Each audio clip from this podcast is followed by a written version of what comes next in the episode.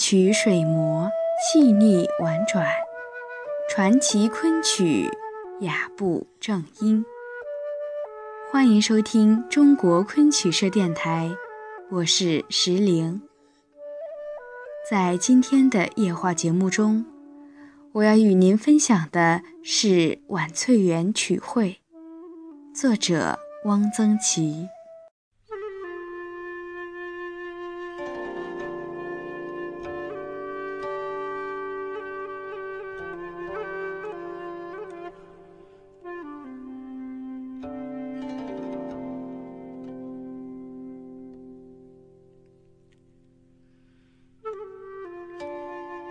云南大学西北角有一所花园，园内栽种了很多枇杷树。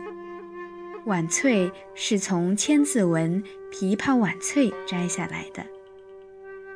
月亮门的门额上刻了“晚翠园”三个大字，是胡小石写的，很苍劲。云大中文系有几个同学搞了个曲社。活动多半在这里借用一个小教室，摆两张乒乓球桌，二三十张椅子，曲有毕集就拍起曲来。曲社的策划人实为陶光，字崇华。陶光是西南联大中文系教员，教大一国文的作文。联大的大一国文课有一些和别的大学不同的特点：一是课文的选择，《楚辞》选《九歌》，不选《离骚》；《论语》选冉有公西华侍作，莫春者春服继承，冠者五六人，童子六七人，欲乎沂，风乎舞雩，咏而归。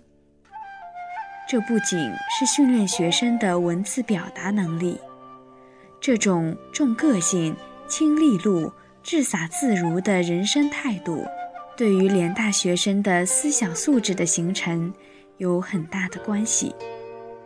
这段文章的影响是很深远的。联大学生为人处事不俗，夸大一点说，是因为读了这样的文章。这是真正的教育作用，也是选文的教授用心所在。我的作文课是陶崇华先生教的。陶光面白皙，风神朗朗。陶光的曲子唱得很好，他是唱官声的，在清华大学时曾受红豆馆主傅彤亲授。他嗓子好，宽。圆、亮、足，有力度。他常唱的是三醉、迎相、哭相，唱得苍苍茫茫，淋漓尽致。不知为什么，我觉得陶光在气质上有点感伤主义。说陶光是寂寞的，常有孤独感，当非误实。他的朋友不多。很少向某些教员助教，常到有权势的教授家走动，也没有哪个教授特别赏识他，只有一个刘文典和他关系不错。后来又听说他到台湾教了书，抑郁潦倒，竟至客死台北街头，遗诗一卷，主人转交张充和。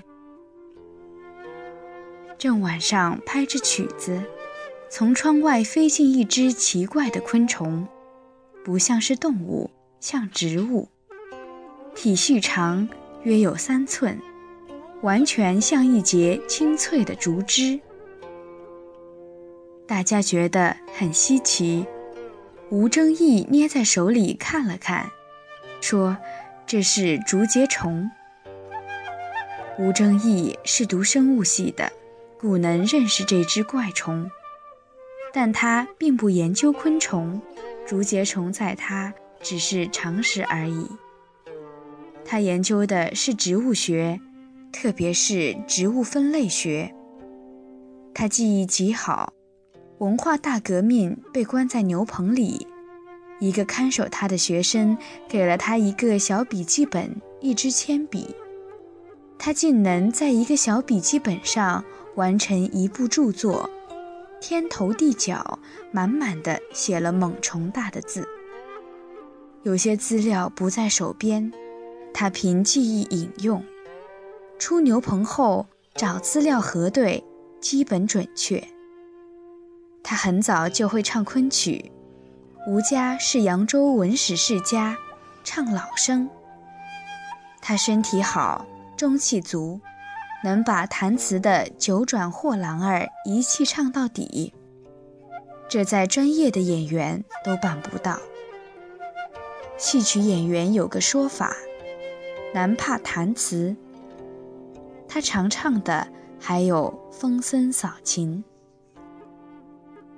每次做同期必到的是崔之兰先生，她是联大为数不多的女教授之一，多年来研究蝌蚪的尾巴，运动中因此被斗，资料标本均被毁尽。崔先生几乎每次都唱《西楼记》，女教授举止自然很端重，但是唱起曲子来却很嗲。崔先生的丈夫张先生也是教授，每次都陪崔先生一起来。张先生不唱，只是端坐着听，听得很入神。除了联大、云大师生，还有一些外来的客人来参加同期。有一个女士，大概是某个学院的教授的，或某个高级职员的夫人。她身材匀称，小小巧巧，穿浅色旗袍，眼睛很大，眉毛的弧线异常清楚，神气有点天真，不作态，整个脸明明朗朗。我给他起了个外号，简单明了。朱德熙说很准确。他一定还要操持家务，照料孩子。但只要接到同期通知，就一定放下这些，欣然而来。有一位先生，大概是乡里一级的职员，我们叫他龙山门。他是唱大花面的，而且总是唱山门。他是个聋子，并不是板聋，只是耳音不准，总是跑调。也真亏给他夜笛的张宗和先生，能随着他高低上下来回跑。聋子不知道他跑调，还是气势磅礴的高唱：“树木插鸦，峰峦如画，堪潇洒。喂呀，闷煞洒家，烦恼天来大。”给大家吹笛子的是张宗和。几乎所有人唱的时候，笛子都由他包了。他笛风圆满，唱起来很舒服。夫人孙凤竹也善唱曲，常唱的是《折柳》《阳关》，唱得很婉转。叫他关河到处修离间，驿路逢人数寄书，闻之使人欲涕。他身弱多病，不常唱。张宗和温文尔雅，孙凤竹风致楚楚。有时在晚翠园并肩散步，让人想起简明门一粒一粒里神仙卷。他们有一个女儿，美得像一块玉。张宗和后调往贵州大学教中国通史。孙凤竹死于病。不久，听说宗和也在贵阳病没。他们岁数都不大，综合只三十左右。有一个人没有跟我们一起拍过曲子，也没有参加过同期，但是他的唱法却在曲社中产生很大的影响。张充和，他那时。好像不在昆明。张家姐妹都会唱曲，大姐因为爱唱曲，嫁给了昆曲传习所的顾传介。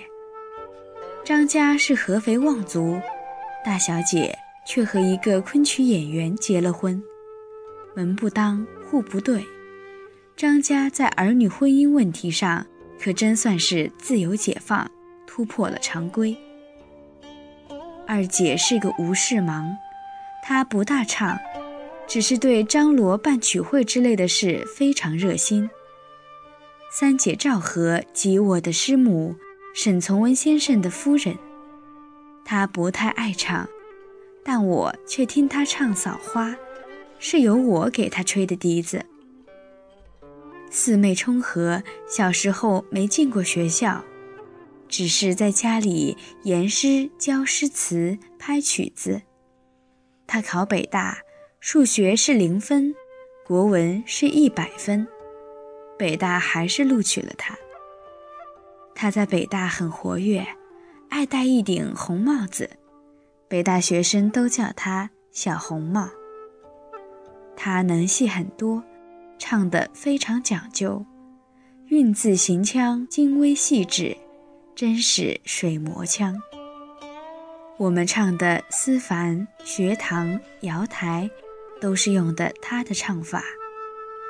他唱的《瘦兔》，娇慵最媚，若不盛情，难可比拟。张充和兼善书法，结体用笔似晋朝人。徐宝禄先生是数论专家，但是曲子唱得很好。许家是昆曲大家，会唱曲子的人很多。俞平伯先生的夫人许宝训就是许先生的姐姐。许先生听我唱过一支曲子，跟我们的系主任罗长培说，他想教我一出《刺虎》。罗先生告诉了我，我自然是愿意的，但稍感意外。我不知许先生会唱曲子，更没想到他为什么主动提出要教我一出戏。我按时候去了，没有说多少话，就拍起曲子来。银台上黄黄的风烛蹲，金泥内袅袅的香烟喷。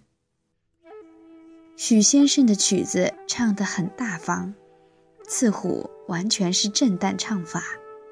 他的手特别好，摇曳身姿而又清清楚楚。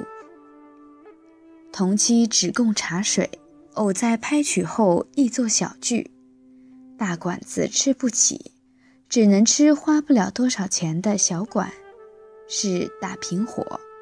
北京人谓之吃公墩，个人自己出钱。翠湖西路有一家北京人开的小馆。买馅儿饼、大米粥。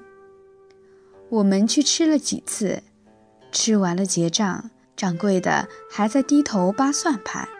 徐宝禄先生已经把钱敛齐，交到了柜上。掌柜的诧异，怎么算得那么快？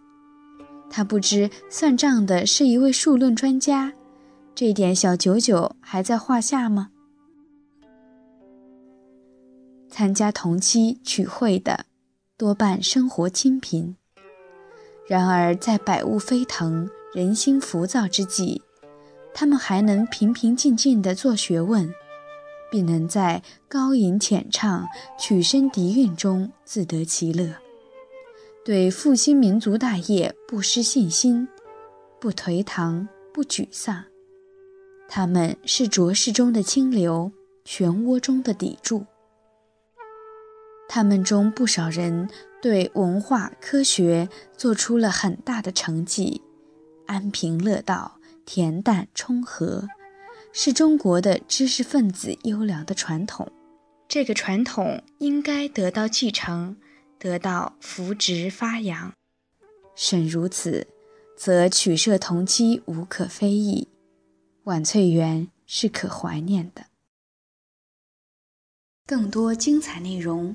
请关注中国昆曲社微信公众账号，输入“昆曲社”的全拼，就可以订阅有声有色、赏心悦目的大雅昆曲微刊了。